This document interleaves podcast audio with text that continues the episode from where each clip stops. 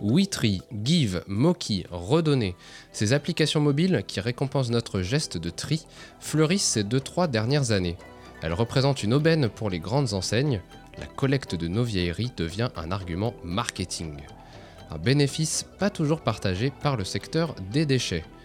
Le dernier dossier du magazine d'Actu Environnement explore cette évolution de long en large et Philippe Collet vient nous en donner les clés.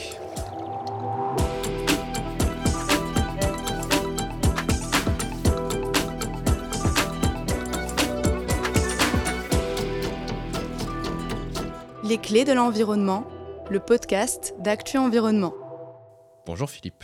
Bonjour Félix. Donc on dit que ces, ces applis, elles se multiplient ces deux, trois dernières années sur nos téléphones portables notamment. Pourquoi aujourd'hui euh, elles se manifestent autant? Est-ce qu'il y a un terreau particulier qui fait qu'elles poussent comme ça sur nos smartphones? Alors en fait, on a euh, trois facteurs qui sont euh, favorables à l'apparition de nouveaux services de collecte. Euh, le premier, c'est la loi AGEC qui renforce un certain nombre d'obligations de collecte et de tri. Euh, on peut en citer quelques-uns, euh, notamment la reprise par les distributeurs de certains produits, c'est-à-dire l'obligation qui, est faite à certains commerçants de reprendre ton vieux canapé quand tu achètes un nouveau canapé. on a aussi l'objectif de, de, collecte qui deviennent opposables, c'est-à-dire qu'en fait les éco-organismes aujourd'hui euh, sont tenus de les atteindre. Alors jusqu'à maintenant, certaines filières ne l'atteignaient pas, mais aujourd'hui, il faut absolument augmenter les volumes, sinon il y a des sanctions à la clé. Donc là encore, c'est favorable à l'apparition de, de nouvelles euh, stratégies de collecte. Ensuite, euh, on voit aussi apparaître des objectifs d'incorporation de matières recyclées, c'est-à-dire qu'en gros, on demande à des producteurs de mettre un certain pourcentage de, de, matière recyclée. L'exemple qui vient à l'esprit, le premier, c'est sur les bouteilles, les bouteilles d'eau qui devront incorporer d'ici 2025 25% de PET. Donc là aussi, il faut trouver la matière. Donc encore un facteur favorable à la collecte. Et le dernier, c'est quand même la pétence des citoyens. Aujourd'hui, on peut dire que euh, la circularité est un, un élément, enfin quelque chose à la mode. Oui, et donc PET, juste pour rappel, c'est le polymère thermoplastique euh, qui compose les bouteilles. Voilà, c'est les bouteilles d'eau, les bouteilles de jus de fruits transparentes ou euh, colorées, mais bon, c'est. Et oui, effectivement, il y a de plus en plus de personnes qui s'intéressent à l'économie circulaire, à la circularité, comme tu l'as si bien dit. Euh, est-ce qu'on a des exemples, des grands exemples d'applis de, de, ce type-là? J'ai cité des noms, mais est-ce que tu peux nous en, en dire un petit peu plus? Il y en a vraiment beaucoup qui apparaissent. On, peut se limiter à trois qui sont euh, à chaque fois des, modèles assez caractéristiques euh, qui, se, qui se développent, mais il y a aussi plein d'autres choses encore alternatifs. Hein. Euh, le, le, premier, le plus connu, le plus classique, c'est le RVM, c'est la Reverse Vending Machine. Ce sont ces automates qui, sur les parkings des supermarchés, te proposent de reprendre ta bouteille d'eau contre un bon d'achat de 1 à 2 centimes par bouteille au supermarché à côté. Ça, c'est le plus ancien. 5 euh, ans, 6 ans peut-être d'existence, c'est le, plus connu. Euh, le deuxième, c'est une appli. Alors, c'est des applis qui te proposent d'apporter ton déchet euh, auprès d'un point de, auprès d'un distributeur. Et là aussi, tu as une, tu as une, un bon d'achat. Exactement. Alors, je pense à WeTree et qui à chaque fois fait un lien entre un produit, une enseigne et une, une, récompense. Alors là, ça, touche des tonnes de produits, euh, on parle des bouchons en liège, des batteries auto, euh, les collants, les montres, des stylos, enfin, il y a vraiment euh, beaucoup, beaucoup d'exemples.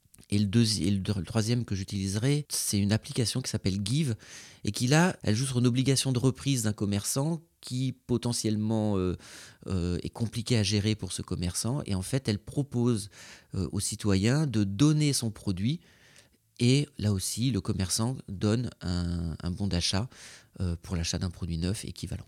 En clair, c'est par exemple, si je veux acheter un nouveau canapé, plutôt que de... Que Darty ou je ne sais quelle enseigne le reprennent, euh, démarche des, des, personnes pour aller chercher mon canapé, je m'engage à le donner à quelqu'un et comme ça, Darty n'a pas à mobiliser tout ce travail logistique derrière. Exactement. D'accord. Et, donc, c'est quoi l'intérêt pour euh, ces enseignes ou pour, euh, pour tous les acteurs qui tournent autour de ces, de ces produits-là usagés, de ces déchets, d'avoir ces applis en fait Il y a plusieurs grandes caractéristiques qui sont communes à ces applis. Euh, le premier, c'est euh, d'une certaine manière une forme d'ubérisation du tri. C'est-à-dire qu'en gros, euh, c'est toujours le même système. On gratifie le citoyen pour quelque chose qui normalement est géré par une chaîne de valeur avec des opérateurs de collecte, de tri. Et on essaie de raccourcir cette chaîne de valeur ou d'améliorer la qualité du travail effectué, donc en évitant les mélanges, etc. ça, c'est le premier point commun à tout ça, c'est finalement tu réalises en apportant ton déchet à un point donné contre une récompense, euh, un travail de tri qui est normalement effectué par des professionnels. On devient un trieur ou éboueur. Tu deviens reaper, c'est ce que disent certains acteurs. Euh, le citoyen devient, remplace tous ces acteurs qui, euh, de ta main à la personne qui va utiliser ou recycler le produit, se prennent en charge le produit. Le deuxième point structurant, c'est le rôle des enseignes. C'est-à-dire qu'en fait, ces applis, elles, euh, jouent sur une, euh, sur une forme de rémunération du geste de tri. Mais quand on regarde finement, cette rémunération, c'est, ça peut être de, de l'argent, euh, du cash. certains le proposent, mais c'est pas la norme. La norme, c'est quand même de te donner un, un bon d'achat c'est une manière pour le commerçant qui donne le bon d'achat d'attirer des clients.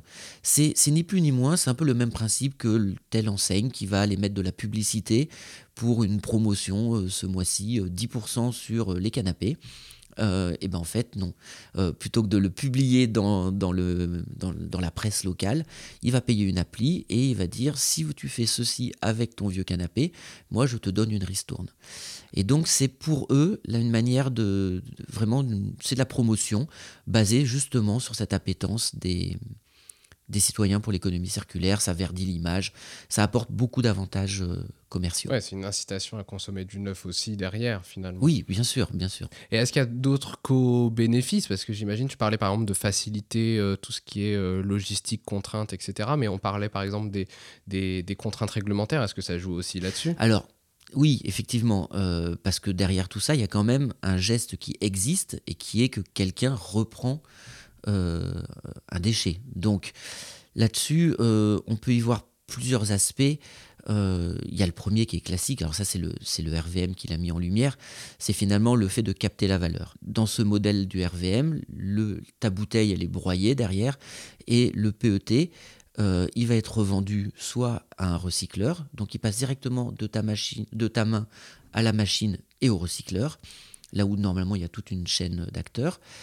Et, euh, ou alors, il peut être directement repris. C'est-à-dire qu'il y a une enseigne d'eau qui a, euh, un partenariat avec, euh, avec des centres commerciaux, etc., qui installe ces machines et la, matière qui est dedans, elle va directement dans son usine à elle de recyclage et ça lui permet justement d'obtenir de la matière simplement pour répondre à son obligation d'incorporation tout ce contournement finalement de, bah, tu parlais de toute la chaîne d'acteurs qui a derrière, par exemple le bac jaune, le fait de mettre ta bouteille dans le bac jaune, après il y a quelqu'un qui va prendre ce bac jaune, etc. Ce circuit classique de collecte, est-ce que ça ne le rend pas un peu caduque finalement?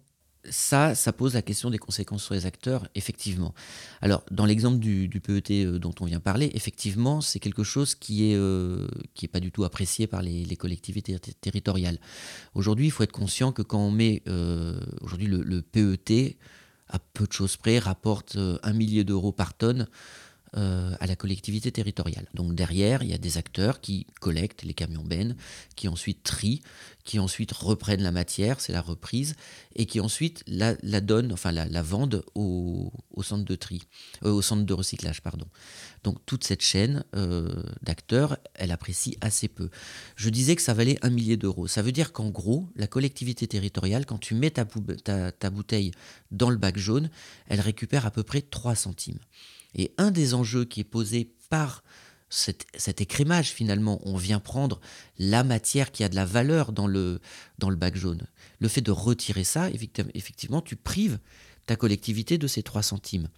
Donc c'est un arbitrage entre 3 centimes qui reviennent à la collectivité, qui viennent réduire les impôts de tout le monde parce que c'est ce qui vient euh, réduire la, la, la taxe d'enlèvement des ordures ménagères, contre 1 ou 2 centimes dans ma poche.